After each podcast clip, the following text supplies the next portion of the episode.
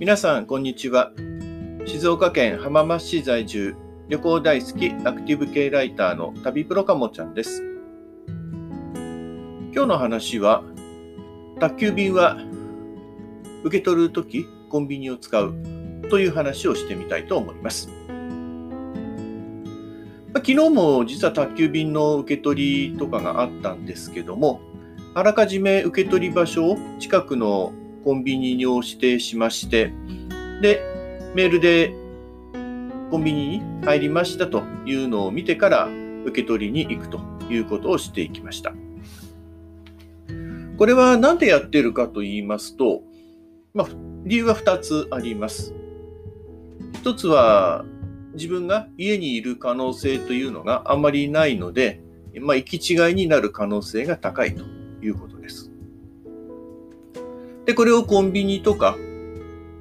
まあ別の受け取り場所のところに置いてもらうということにすれば、まあ問題ないわけですね。時間とかを気にせずにあの待つ必要もないのでということです。まあやり方としては家が置きあの置き配ができるような感じであれば、まあ、それもありなのかなと思いますけども、ただ、やっぱ盗まれたりとかということが気になるんであれば、まあ、今言ったような近くのコンビニのところに荷物を預かってもらって、で、それを取りに行くという方が確実ではないかなと思います。やはり一度持ち帰りっていう風になると、またそこから連絡を取って、で、再配、再配達の依頼をしてっていうと時間もかかってしまいますので、まあそういうところは避けたいなと思いますし、まあ何しろ宅配業者さんも今非常に忙しい状況ですので、そういった苦労をなくしていくためにもいい方法じゃないかなというふうに思います。ではもう一つは自分の家族に何が来たかがわからないようにするためということもあります。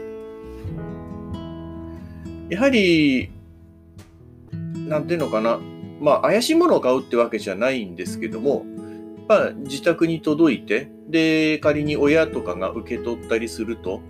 何買ったのとか、そんな風に言われたりするので、まあ、正直そういうのっていちいちめんどくさいんですよね。で、それを避けるために、まあ、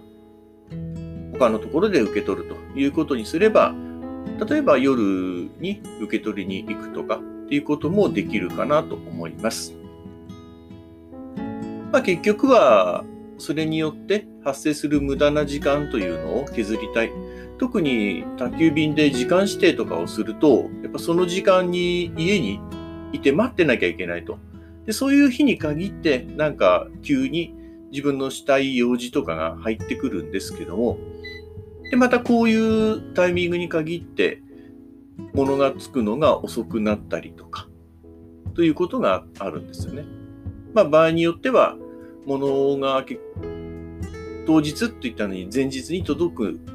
まあこれはもう配送業者さんの都合なんてのもあるんでしょうけども、まあそういうことも場合によってはあるので、まあそういうところから発生するトラブルは避けることができるということになります。